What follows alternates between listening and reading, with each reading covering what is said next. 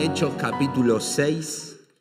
Hechos capítulo 6. Creo que el libro de los Hechos, la mayoría de nosotros ha tenido la oportunidad de, leerlo en alguna otra, u otra ocasión. Y es un libro atrapante. Es un libro histórico que principalmente lo que quiere es dar información, datos, con una intención obviamente teológica, pero no, no busca dar instrucciones, mandatos, ordenanzas, dogmas a la iglesia. Para eso están varias de las cartas que tenemos en el Nuevo Testamento. Pero el libro de los Hechos es un libro que justamente nos muestra todo el obrar de Dios en el principio de la iglesia, como desde el día de Pentecostés Dios eh, la llegada del Espíritu Santo a esas 120 personas que estaban congregadas y luego de ahí cómo el Evangelio se fue dispersando. Así que Lucas, el autor, tiene esa intención preciosa de vernos a nosotros en esta iglesia cómo inició todo. El título que le puse a este pasaje, solo como un puntapié, es lo importante y lo urgente. ¿A cuál atender primero? Vivimos, la realidad es que vivimos una cultura, Matías lo mencionó, súper acelerada. Hay personas que hasta creen que el tiempo se está acortando, o sea, como que las 24 horas que vivimos son 22, no sé, como que piensan que el tiempo es, es menos. Pero en realidad es la sensación que tenemos es que los días cada vez pasan más rápido. Yo parezco alguien ya de edad que digo, ya estamos en febrero, casi marzo, y no puedo creer que ya dentro de poco estamos con el pan dulce. Es frase de alguien grande, ¿no? Eso. Pero no sé si han escuchado una palabra que se, que se escucha mucho hoy, no solamente en ambientes cristianos, sino también en, en lo laboral, la procrastinación una palabra muy rara, pero lo explico a través de las palabras de un autor cristiano que escribió acerca de este problema, la procrastinación. Año tras año luché en priorizar lo que era urgente e importante sobre lo que era fácil o divertido. Dejaría para mañana lo que debía hacer hoy. Luego lo pospondría una y otra vez hasta que me viera obligado a abordarlo en un estado de pánico en el último minuto. Eso es procrastinación. Capaz que no lo sabías con el nombre, pero sí sabes de qué estoy hablando. Es ese estado en que posponemos lo que sabemos que es necesario para el cumplimiento de nuestras metas, objetivos, labores y demás. Y en el ambiente cristiano también pasa eso, pero estamos en una era donde se percibe que hay menos tiempo que antes por las demandas existentes a nuestro alrededor, cada vez tenemos más cosas para hacer, y a la vez se pierde el tiempo en no abordar aquello que debemos hacer. En momentos como estos surgen preguntas importantes o deberían surgir preguntas como estas. ¿Qué es lo que realmente debo atender? ¿O esto va en sintonía con el objetivo final que me propuse? Porque quizás estoy ocupando mi tiempo en algo que no tiene nada que ver con el objetivo. Bueno, pasajes como el del sermón de hoy nos harán ver cómo la iglesia, desde sus inicios hasta hoy, debió y debe priorizar lo que Dios prioriza para cumplir su plan redentor. La iglesia debe priorizar lo que Dios prioriza para cumplir su plan redentor. Leemos Hechos capítulo 6, desde el versículo 1 hasta el versículo 7. Dice así la palabra de Dios. Lo voy a leer en la Biblia de las Américas. Dice, por aquellos días, al multiplicarse el número de los discípulos, surgió una queja de parte de los judíos helenistas en contra de los judíos nativos, porque sus viudas eran desatendidas en la distribución diaria de los alimentos. Entonces los doce convocaron a la congregación de los discípulos y dijeron, no es conveniente que nosotros descuidemos la palabra de Dios para servir mesas. Por tanto, hermanos, escoged de entre vosotros siete hombres de buena reputación, llenos del Espíritu Santo y de sabiduría, a quienes podamos encargar esta tarea. Y nosotros nos entregaremos a la oración y al ministerio de la palabra. Lo propuesto tuvo la aprobación de toda la congregación y escogieron a Esteban, un hombre lleno de fe y del Espíritu Santo, a Felipe, a Prócoro, a Nicanor, a Timón, a Pármenas y a Nicolás, un prosélito de Antioquía, a los cuales presentaron ante los apóstoles y después de orar pusieron sus manos sobre ellos. Y la palabra de Dios crecía y el número de los discípulos se multiplicaba en gran manera en Jerusalén y muchos de los sacerdotes obedecían a la fe.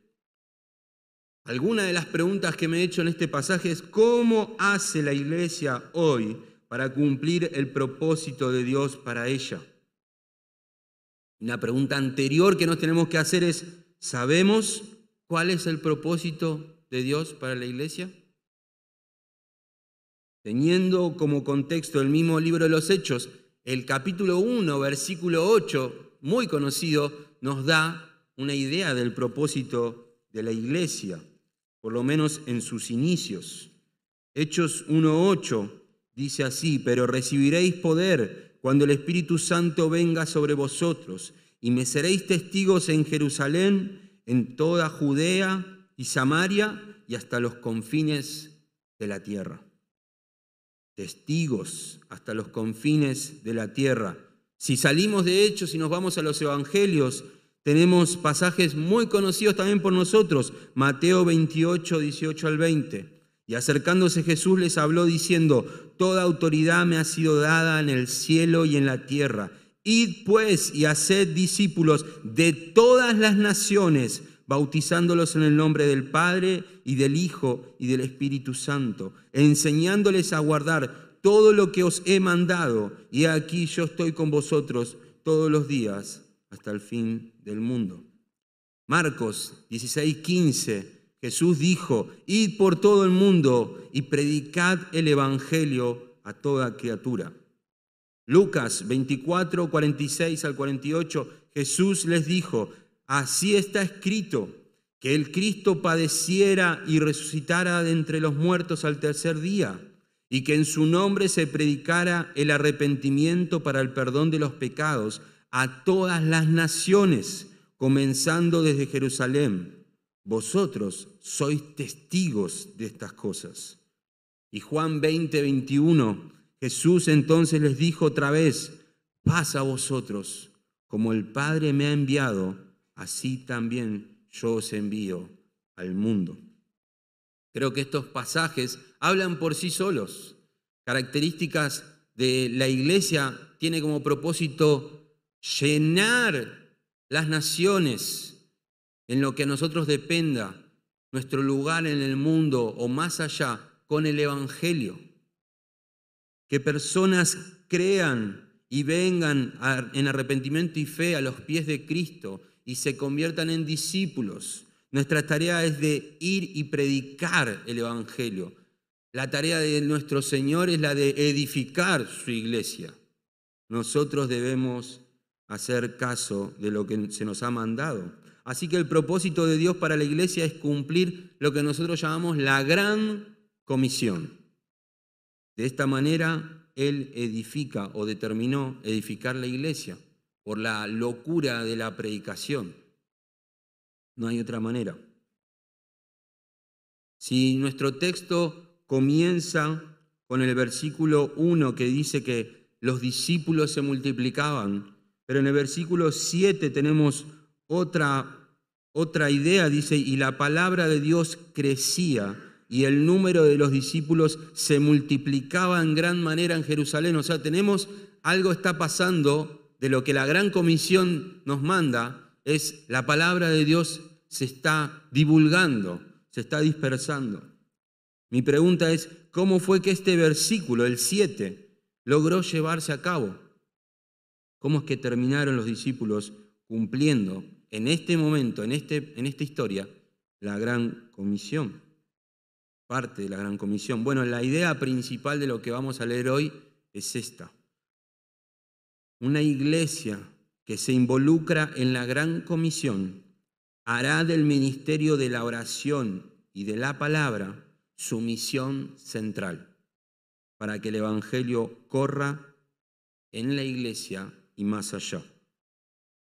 Repito, una iglesia que se involucra en la Gran Comisión hará del ministerio de la oración y de la palabra su misión central para que el Evangelio corra en medio suyo y en su andar diario. ¿Cómo hace la iglesia para cumplir el propósito de Dios para ella? Vamos a ver en, este pasaje que tiene una introducción o un contexto, que tiene obviamente un problema, una propuesta y finalmente el fruto o la consecuencia de eso. Vamos a ver que hay tres, podemos decir, tres elementos necesarios dentro, que siempre van a pasar dentro de la iglesia. ¿sí? Tres elementos. ¿Cómo hace la iglesia para cumplir su propósito o el propósito de Dios para ella? El primero es identificar la realidad de la iglesia, el estado de la iglesia. Lo segundo es instruir eficazmente a la iglesia. Y lo, segundo, lo tercero es incorporar el servicio fiel en la iglesia identificar la realidad de la iglesia, instruir eficazmente a la iglesia y finalmente incorporar el servicio fiel en la iglesia. Leamos juntos el versículo 1 para empezar con esta idea de identificar la realidad de la iglesia. Dice el versículo 1, por aquellos días, al multiplicarse el número de los discípulos, surgió una queja de parte de los judíos helenistas en contra de los judíos nativos, porque sus viudas eran desatendidas en la distribución diaria de los alimentos. Este punto, hermanos, aborda el contexto de nuestro pasaje. Debemos prestar atención ya que este pasaje no es simplemente o solamente un dato histórico para extraer principios, principios del diaconado. Muchas personas creen que acá tenemos el prototipo de diaconado, lo que finalmente después se desarrolló en una función y oficio oficial, valga la redundancia, dentro de la iglesia. Pero más allá de eso, este, este texto es la puerta de acceso de Jerusalén al mundo. Este texto trae todos los versículos para atrás, vemos que solamente se habla de Jerusalén, todo pasa en Jerusalén, los apóstoles en su mayoría, perdón, la iglesia toda es judía. Y desde este capítulo, desde este, estos versículos del 6 para adelante, la cara de la iglesia va en crecimiento hacia el mundo. Entonces, este pequeño párrafo o estos versículos son la puerta de acceso de la iglesia de Jerusalén al mundo. Quedan atrás nombres como Pedro y Juan, o van quedando y van tomando lugar nombres como Esteban y Felipe y más adelante Pablo. Si no supiéramos, por ejemplo, quién es Esteban, que acá se nos presenta, Lucas nos presenta a Esteban, si no supiéramos quién es Esteban, no podríamos saber cómo surgió la persecución que dio inicio a la predicación del Evangelio a otros lugares. Si no supiéramos quién es Felipe, no, no, sabríamos cómo un etíope llegó a la fe y finalmente quizás más adelante su lugar en Etiopía. El escenario que tenemos adelante dio lugar al autor a explicar quiénes son estas personas, cómo tomaron cierto protagonismo dentro de la iglesia. Estas siete personas que luego vamos a desarrollar un poco, luego se los llamamos adelante los, los siete. ¿sí? Así de importante es este texto que introduce a personas y lugares de Jerusalén al mundo. Ahora, leyendo el versículo 1, vemos que nos encontramos con una situación, una queja, una murmuración dentro de la iglesia, un conflicto, desorden quizá.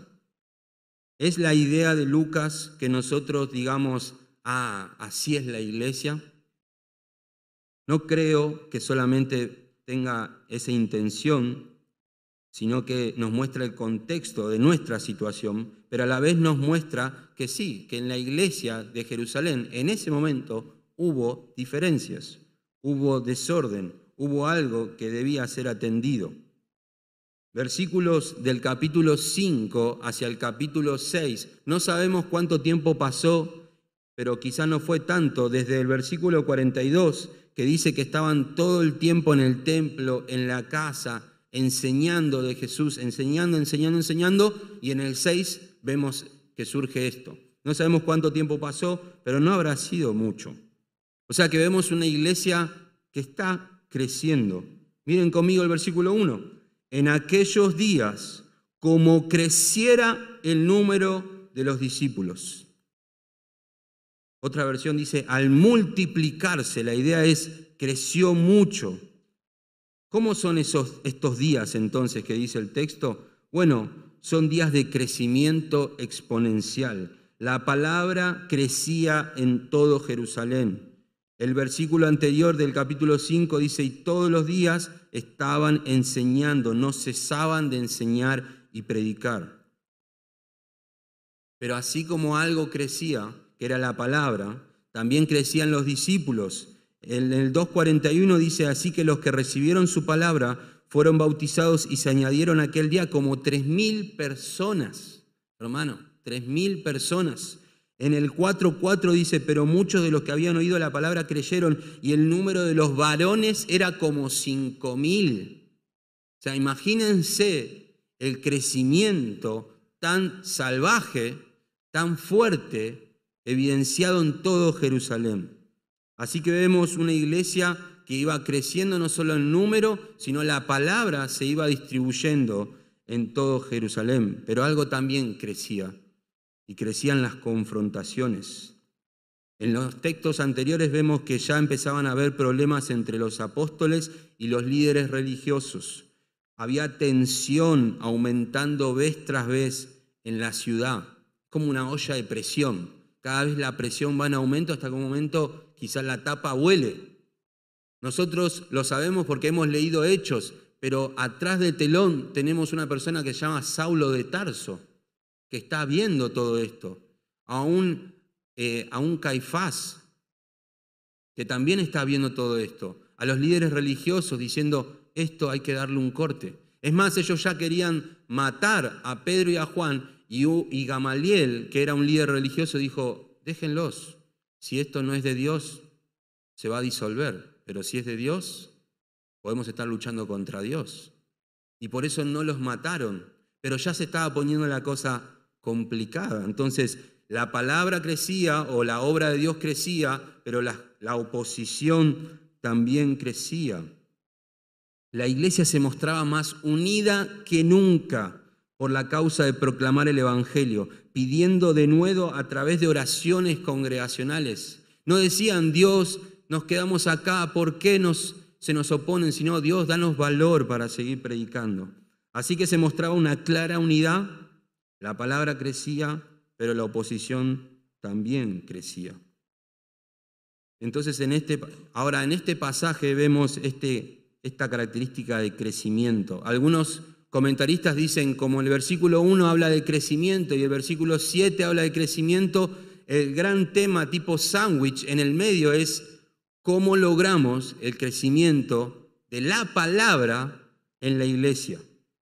¿Cómo hacemos para que la iglesia haga crecer la palabra, ya sea dispersándola, predicándola, viviéndola, para que otros crean y se agreguen a la iglesia local, la cual está creciendo. Bueno, estamos leyendo este pasaje y vemos que hay crecimiento en la iglesia y podemos nosotros encontrarnos hoy en día en una iglesia que quizás crece desea que la palabra crezca, corra, se distribuya y porque Dios así lo quiere, va añadiendo en diferentes iglesias personas que van llegando a la fe. Bueno, eso es parte de la situación de una iglesia que quiere cumplir la gran comisión. Dentro de nuestro reconocimiento debemos ver una iglesia que crece, pero a la vez también debemos ver la oposición en crecimiento. Otra cosa también que pasó en el capítulo 5 es, no sé si conocen la historia de Ananías y Zafira. Así que el pecado de afuera estaba trayendo oposición a la obra por parte de los líderes religiosos, pero el pecado de adentro, ejemplo, Ananías y Zafira, podía traer descrédito a la iglesia. Así que también tuvieron que de alguna manera tratar eso. Y ahora nuestro capítulo es, puede haber pecado, puede haber problemas en nuestra comunión, en nuestra forma de llevarnos los unos a los otros y puede traer cierta distracción o desorientación de la iglesia. Dice nuestro texto que hubo murmuración de los griegos contra los hebreos. En otras versiones dice contra entre los judíos helenistas y los judíos nativos. Si en el principio todos eran judíos, ¿quiénes son estos dos grupos? Bueno, un autor dijo, la iglesia de Jerusalén comenzó a integrar cristianos de varios trasfondos culturales. Dos eran los grupos que sobresalían, los hebreos de origen griego, nacidos en la dispersión, y los hebreos nacidos propiamente en Palestina. Las festividades, como por ejemplo Pentecostés, de Hechos 2, hacen que muchos judíos que viven en zonas lejanas, los de la dispersión, que hablan griego, vengan a Pentecostés. Al venir a Pentecostés, celebran y algunos hasta se quieren quedar porque quizás ya son ancianos y quieren morir en su ciudad natal. Eso lo que hizo fue que existan sinagogas de hebreos hebreos, vamos a decirlo así, y sinagogas de hebreos no tan hebreos, como hebreos de la dispersión, los helenistas le llamaban. En esta iglesia donde eran hebreos hebreos leían la, el Antiguo Testamento en hebreo. En estas sinagogas leían el Antiguo Testamento en griego, lo que se llama la Septuaginta. Así que esos dos grupos, aunque son judíos, llegan a la iglesia y se encuentran unidos por la iglesia.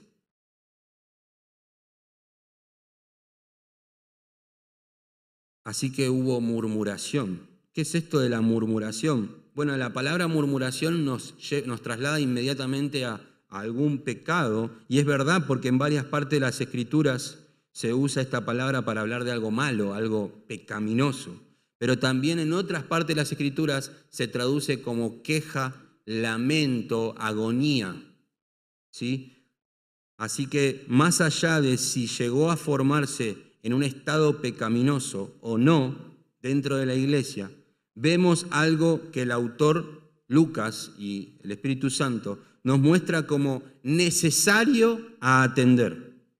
¿Cuál era esta necesidad que surgió y que generaba queja dentro de la congregación? Bueno, las viudas eran desatendidas en la distribución diaria. Las viudas eran muy importantes para el pueblo judío. Las viudas eran una muestra de necesidad y de atención.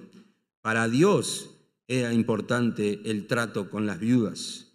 Algunos textos, dice por ejemplo Deuteronomio, maldito el que pervierte el derecho del extranjero, del huérfano y de la viuda.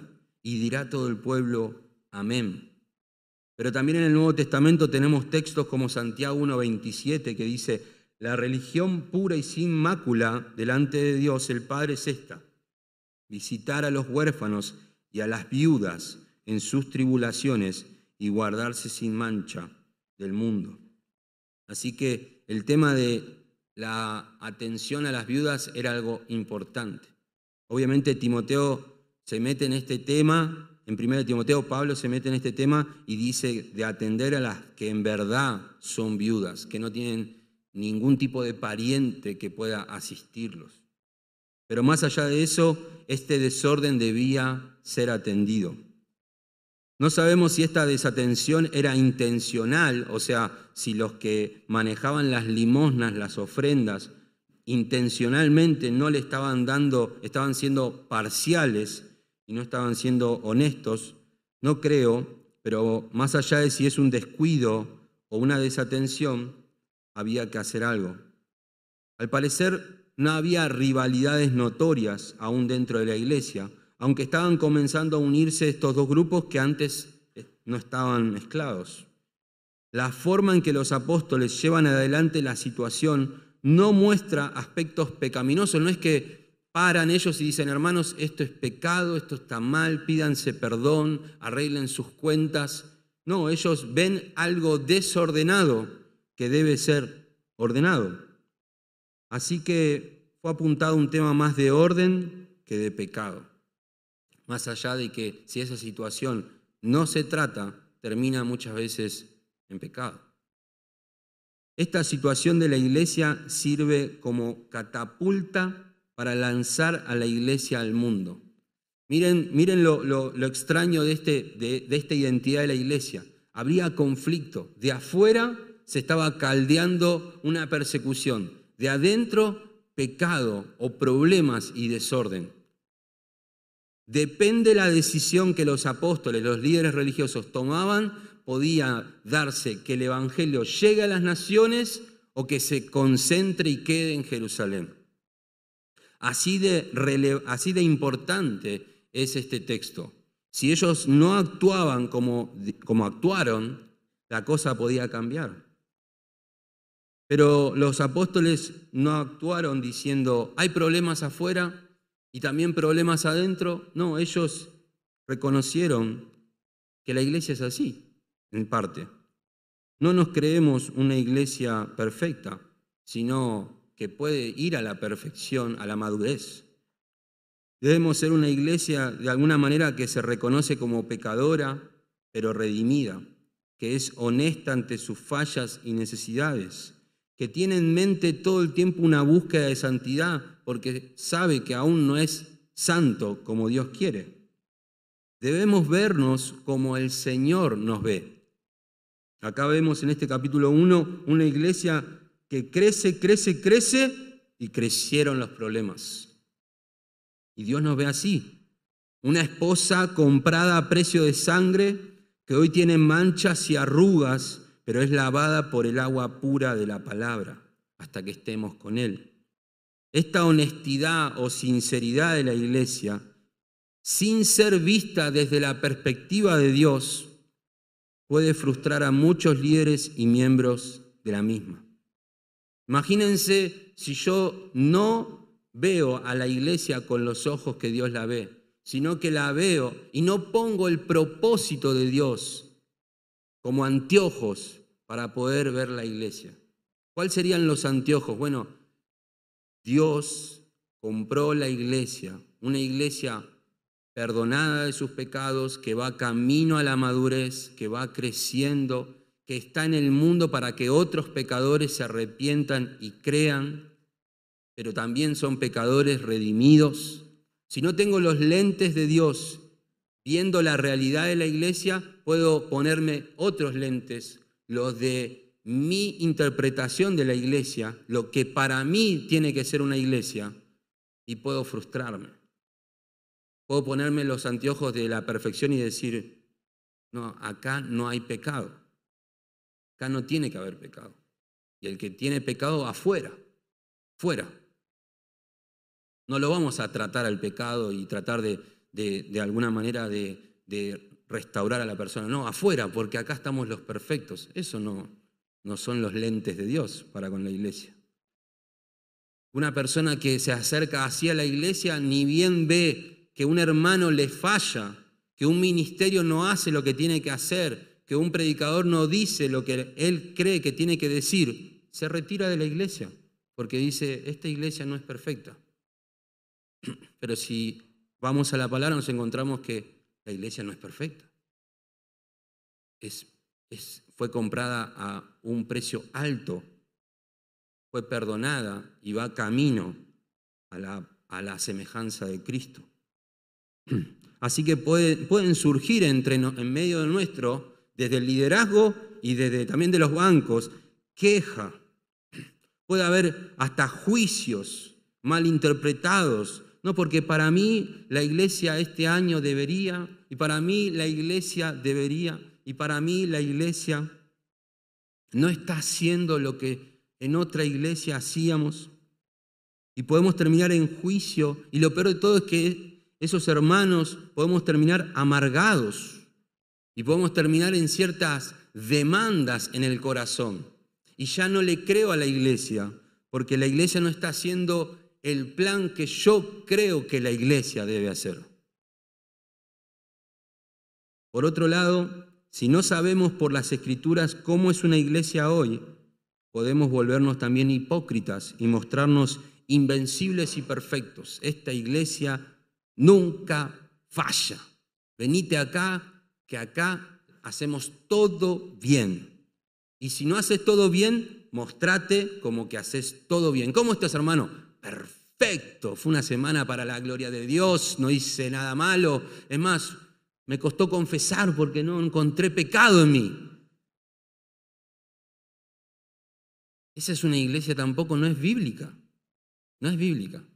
Tampoco no nos vayamos para el otro extremo de que nos volvamos una iglesia inmadura que peca y tolera el pecado. No. La iglesia es redimida. ¿Pecaremos para que la gracia abunde? No. Ni bien surge el pecado en nosotros. Buscamos restaurarnos con mansedumbre considerándonos nosotros mismos, no sea que nosotros también caigamos. Esa es la iglesia. Una iglesia que tiene manchas y se limpian con la palabra. Así que, ¿cuál es tu, tu eh, radiografía de la iglesia? Acá vemos un texto que Lucas no deja lugar a dudas, muestra una iglesia creciente y una iglesia que también surgen situaciones para resolver. Ahora vamos a ver en el segundo punto qué es lo que los apóstoles, los líderes religiosos, tenían en mente y por ende actuaron. Versículo 2 al 4 dice así.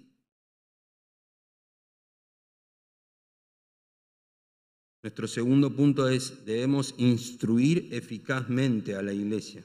Entonces los doce convocaron a la congregación de los discípulos y dijeron, ¿quiénes son los doce? Los apóstoles. ¿Qué hicieron? Convocaron. Quizá no sabemos si a los miles y miles y miles convocaron por la dificultad de hacer una reunión de ese tipo, pero quizás a la gran mayoría de las personas sí, o a las personas de más eh, responsabilidad dentro de la iglesia, no lo sabemos, pero convocaron a la multitud de los discípulos. Y el dato de color es que es la primera vez que se le dice discípulos a la iglesia. Precioso. Los apóstoles comenzaron a ser llamados apóstoles, los que pusieron el fundamento de Cristo, y la iglesia comenzaron a ser discípulos. ¿Qué le dijeron a este grupo? Y acá podrían surgir las suposiciones que a mí me gusta hacer. Hermanos, no puede ser. Otra vez, sopa, lo mismo. Se viven peleando. Nosotros estamos afuera batallando por el Evangelio y acá no se pueden poner de acuerdo. Hermanos, esto está, mal. Sin embargo, no hubo una reprimenda, no hubo una exhortación, aunque sí hubo una exhortación con instrucción. Él les dijo, los apóstoles le dijeron, no es justo que nosotros dejemos la palabra de Dios para servir a las mesas.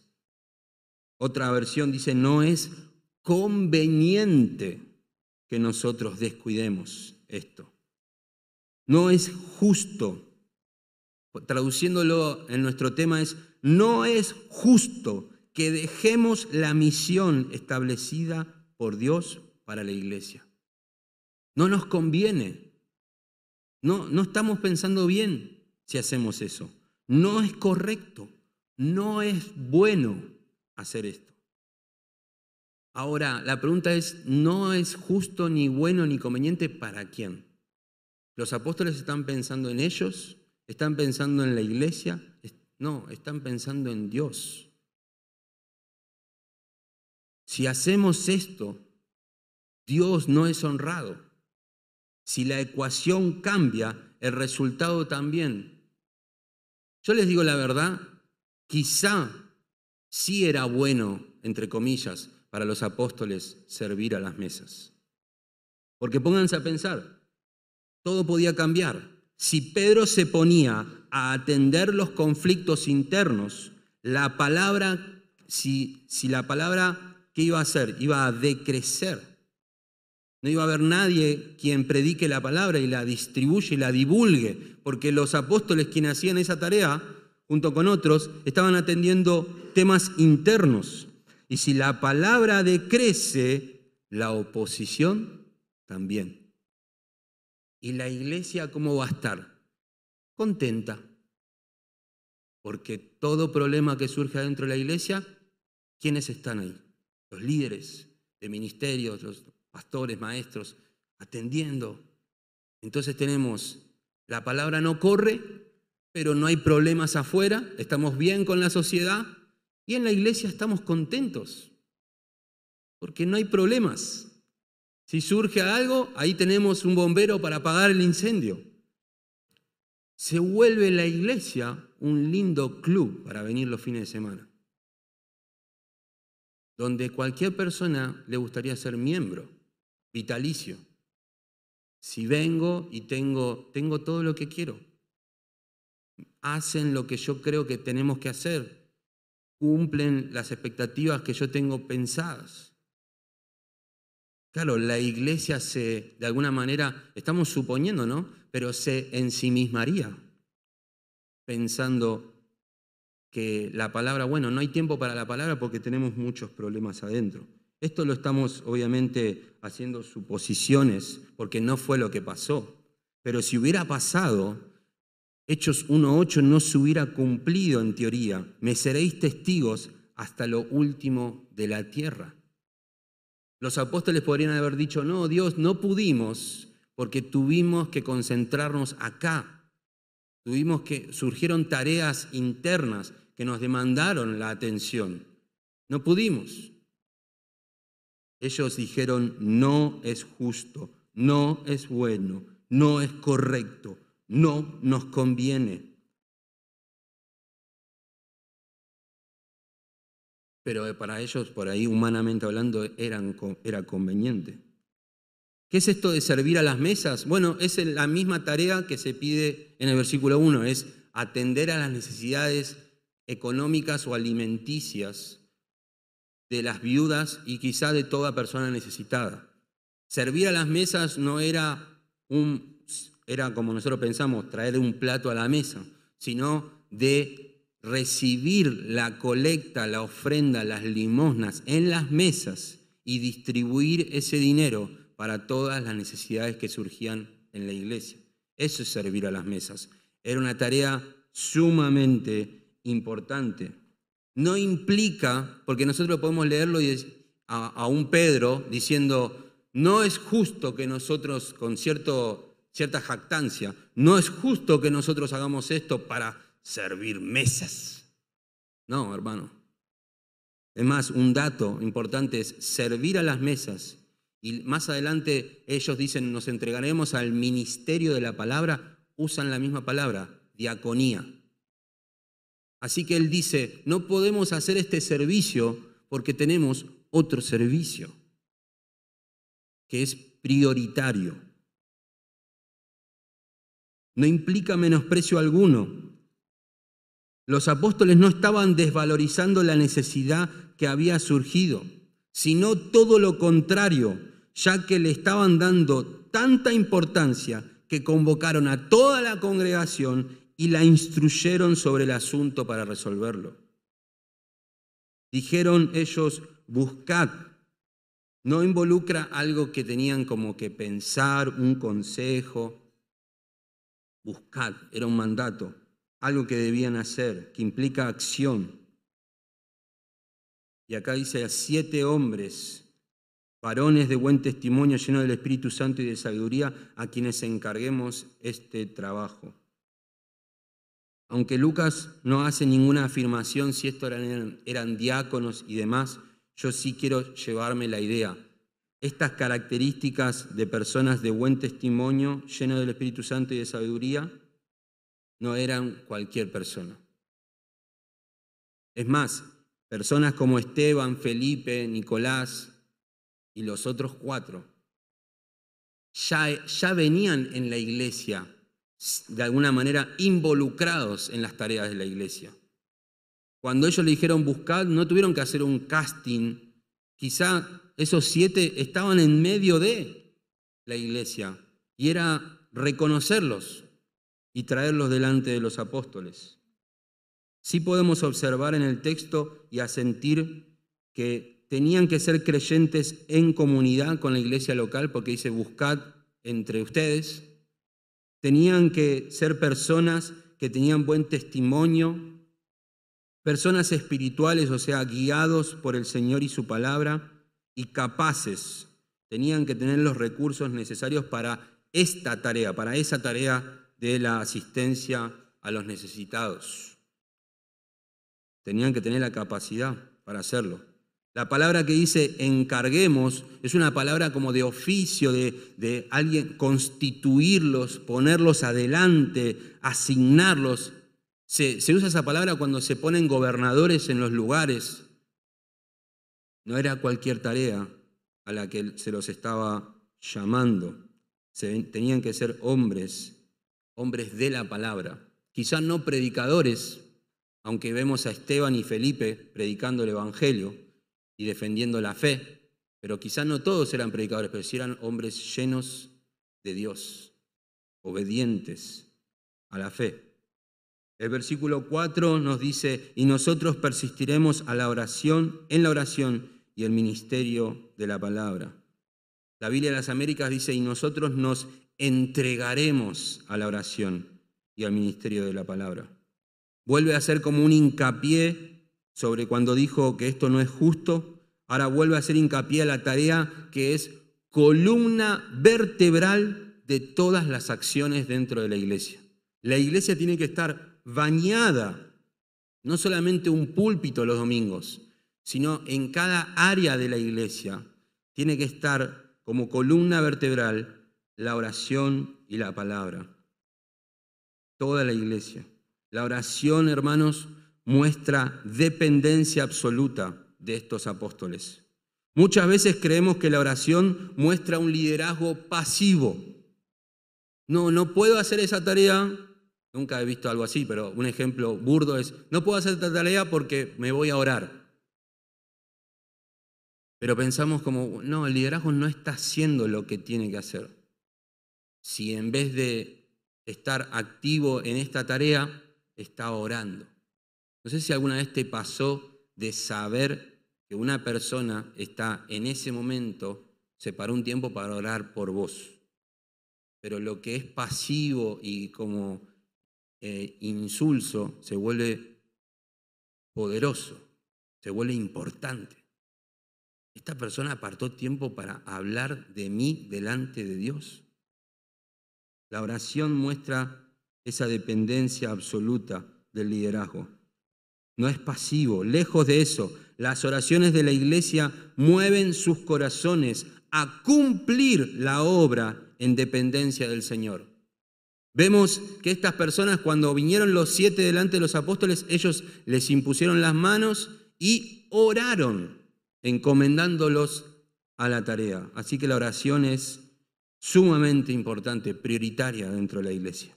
Y el ministerio de la palabra, justamente, creo yo, es la más difícil para una iglesia y sus líderes. Cumplir esta tarea es de las más fáciles de dejar de lado, ya que preferimos sentirnos útiles estando en mil lugares apagando incendios. Quizás hoy en día cualquier líder de iglesia que es nueva, con tal de que nadie se queje, comprometería el estudio y enseñanza de la palabra para apagar cualquier problema que aparezca, porque van a aparecer, nos dice nuestro texto. Pero acá vemos que estos apóstoles tenían bien en claro el propósito de Dios para ellos y para la congregación. La iglesia está para ser discípulos de Cristo. Ellos en vez de quedarse con su propia instrucción y dijeron, hay problemas, córranse, los vamos a resolver. En vez de quedarse ellos, decidieron salir por el camino más difícil, que es el de la instrucción y capacitación. Eso lleva tiempo, hermanos. Lleva tiempo, en vez de ir uno a atacar los problemas, separar a personas, prepararlas en la palabra, que darles de a poco, delegarles tareas, ir haciendo que crezcan hasta que puedan llevar adelante la obra, quizás. Wow, desearon que la iglesia reconozca y sepa el propósito de la misma y que no puede desviarse de la misión principal. Usaron un problema para traer instrucción, eso es precioso. No es que dijeron, hay un problema, lo vamos a resolver, después hablaremos de esto. No, no, hay un problema, iglesia, Dios dice esto, no es justo, debemos hacer esto. Instruyeron a la iglesia. Eran hombres de la palabra. Nótese que no dijeron que no se haga nada con eso, ni tampoco dijeron es una tontería de viudas que debe resolverse solo. Tampoco dijeron que la queja es pecado, hermanos, no vamos a hacer nada hasta que no resuelvan la queja en su corazón. No dijeron esas cosas. Así que le dieron importancia, quisieron atender la necesidad, identificaron la necesidad e instruyeron a la iglesia. Justamente porque eran hombres de la palabra es que pudieron resolver esto bíblicamente. Si tu visión hubiera sido distorsionada por las masas, recuérdense, miles, miles, miles, hubieran dejado lo importante para resolver este tema. Para pasar al último punto, que es más corto, tengo preguntas. Entonces, ¿el pastor jamás va a hacer cosas secundarias? Este pasaje nos enseña que los líderes jamás van a matarse por la congregación. No, sino todo lo contrario. Recuerden, hermanos, que justamente dedicarse a la palabra era exponerse al frente de batalla para morir quizás por el Evangelio. Dos veces Pedro y Juan fueron encarcelados y una vez azotados y amenazados todo el tiempo. Quizá para Pedro y para Juan era mejor decir, gente, yo me encargo de las mesas y que otro vaya a predicar a la calle que está dura la cosa. ¿No sería mejor? Lo que pasa es que nosotros pensamos que dedicarse a la oración y a la palabra es encerrarse en un escritorio con muchos libros y teorizar del cristianismo. La iglesia debe entender que la tarea de enseñar, amonestar, exhortar, persuadir, proclamar, animar, alentar, consolar, confortar y muchas otras cosas más, y mientras tanto interceder, clamar, rogar, llorar, confesar y pedir por el crecimiento de la iglesia y la salvación de almas es una tarea de las más difíciles que hay en la tierra. Va contra nuestra propia naturaleza este tipo de vocación. No queremos hacer eso. Preferimos estar en las mesas. Pero Dios nos llama a otra cosa para poder cumplir el propósito de Dios para la iglesia. Hermanos, esto de instruir el servicio, el instruir eficazmente a la iglesia es una tarea dura, dura. Lo último, hermanos, del 5 al 7, incorporar el servicio fiel en la iglesia. Los apóstoles no se quedaron solos, sino que dando esta instrucción, la iglesia hizo esto. Lo propuesto tuvo la aprobación de toda la congregación. Y escogieron a Esteban, un hombre lleno de fe y del Espíritu Santo, Felipe, Prócoro, Nicanor, Timón, Pármenas y Nicolás, un prosélito de Antioquía, a los cuales presentaron ante los apóstoles y después de orar pusieron sus manos sobre ellos. No es que la iglesia podía aceptar o rechazar la propuesta, pero sí les agradó y lo, vio, lo vieron como correcto. Esto no era una sugerencia. Los doce trasladaron la voluntad de Dios para la iglesia, o sea, levantaron la mirada de la iglesia, esto es lo que la iglesia debe hacer, esto es lo que la iglesia es, debemos hacer algo al respecto, y la iglesia obedeció y llevó adelante el legado. Eligieron a estos hombres, de los cuales, como dijimos, ellos, un comentarista decía, ellos, Esteban, al morir, y Felipe, lo vemos en otros lados, en caminos en Samaria y demás, ellos fueron los que llevaron el Evangelio fuera de Jerusalén. Antioquía, en Hechos capítulo 13, dice que, en Hechos 11, dice que ciertos judíos griegos no, no callaron, sino que empezaron a hablarle a los gentiles. Así que esta explosión, la olla en Jerusalén explotó a través de una muerte, la de Esteban. Se lo nombra acá para morir luego en el capítulo 8. Y en el 9 y en el 8 desatarse una persecución tan grande que tuvo que la iglesia de Jerusalén, esos miles, uf, salir. Los únicos que quedaron fueron, dice la palabra, los apóstoles. ¿Por qué? Y quedaron como poniéndole, vamos a decirlo nosotros, poniéndole el pecho a la situación.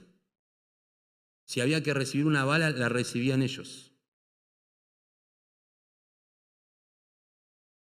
Pero así surgió, a través de estas personas, surgió que el Evangelio llegó a todos lados.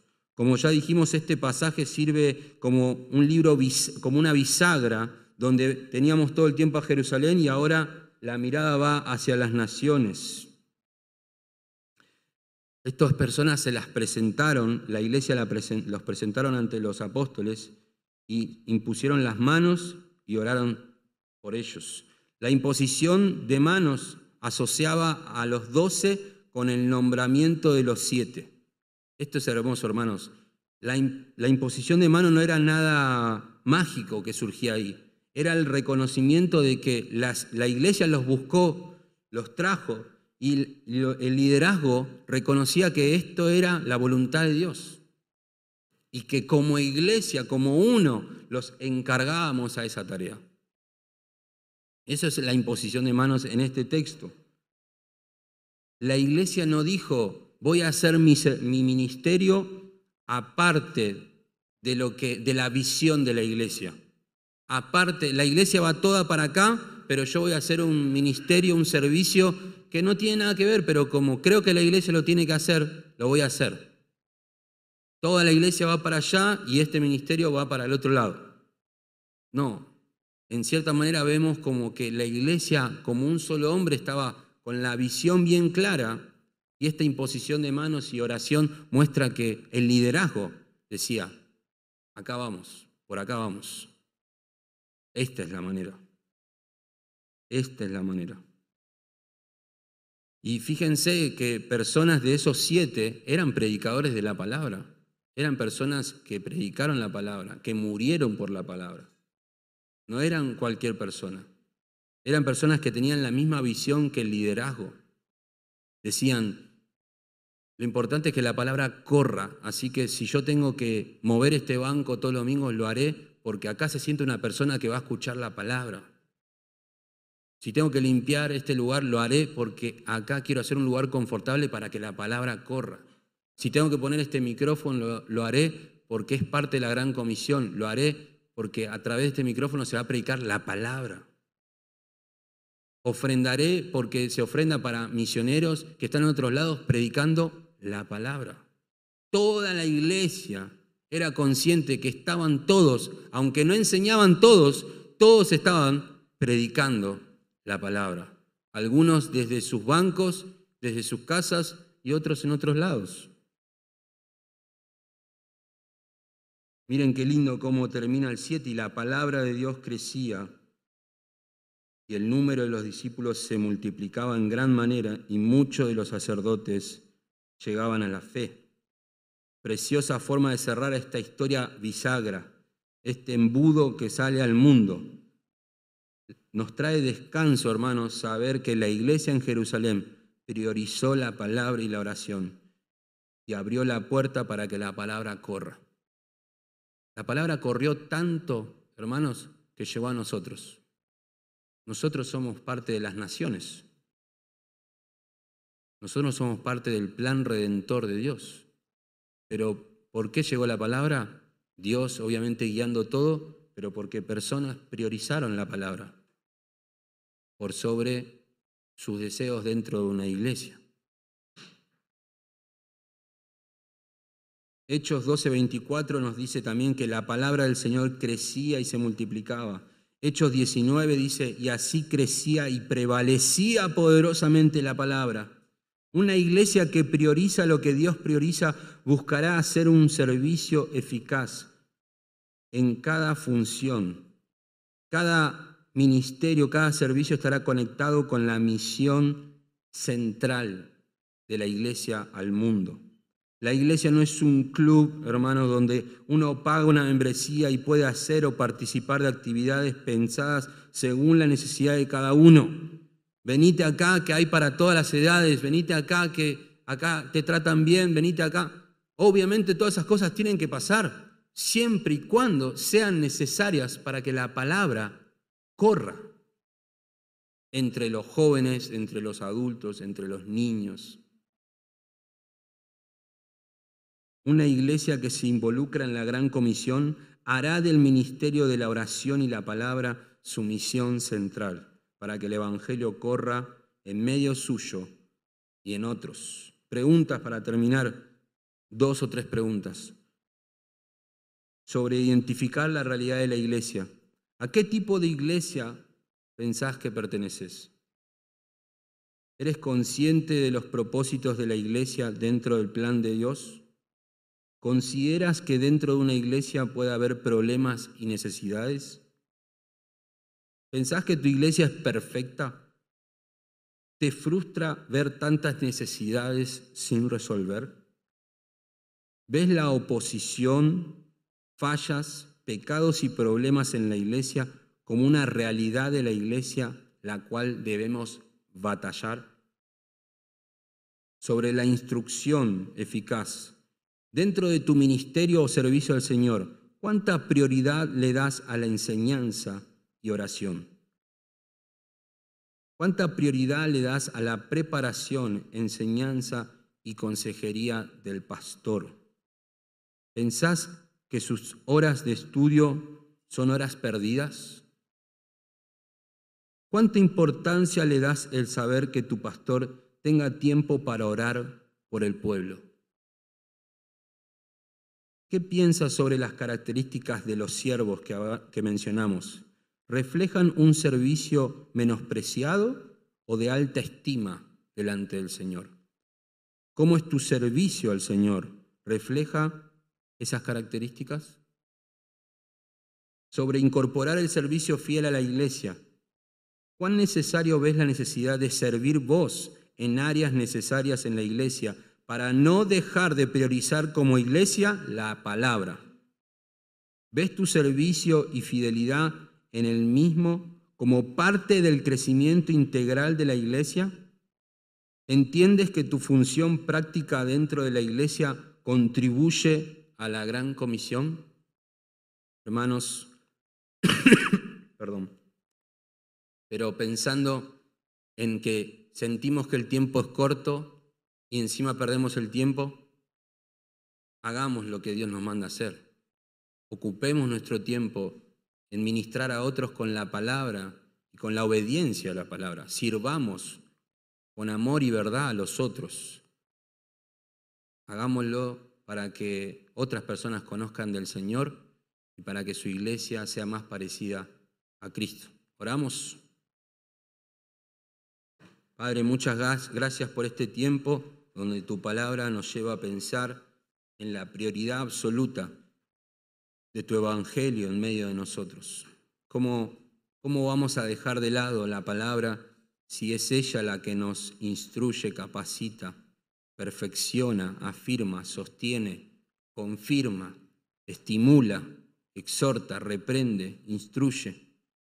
Señor, redarguye nuestros pecados, Señor, haz de tu iglesia una iglesia que realmente batalla la batalla correcta, que no nos distraigamos con tantas ofertas que se llaman iglesias, que buscan centrar al hombre en medio de la iglesia, satisfaciendo todas sus necesidades, entre comillas, en pos de su felicidad. Nosotros buscamos tu gloria, buscamos que otros te conozcan, a pesar de que si atrás de eso hay conflicto, oposición, pérdida y aún muerte. Señor, haznos valientes para estar dispuestos a dar todo lo que sea necesario con tal de que otros te conozcan. Ayúdanos a movernos de nuestro estado de ensimismamiento, que quizá venimos los domingos, nos sentamos, recibimos y nos vamos, pensando que eso es ser iglesia. Move, Señor, los corazones para que más personas, ante todo, se vuelvan hombres y mujeres de la palabra, que ministren a otros, que se capaciten, que amen a tu pueblo, que le instruyan, que la consuelen, que se apoyen mutuamente, que se sirvan, Señor, por amor de tu nombre, para que tu palabra siga corriendo a través de nuestras bocas y del testimonio. Te lo pedimos en Cristo Jesús. Amén.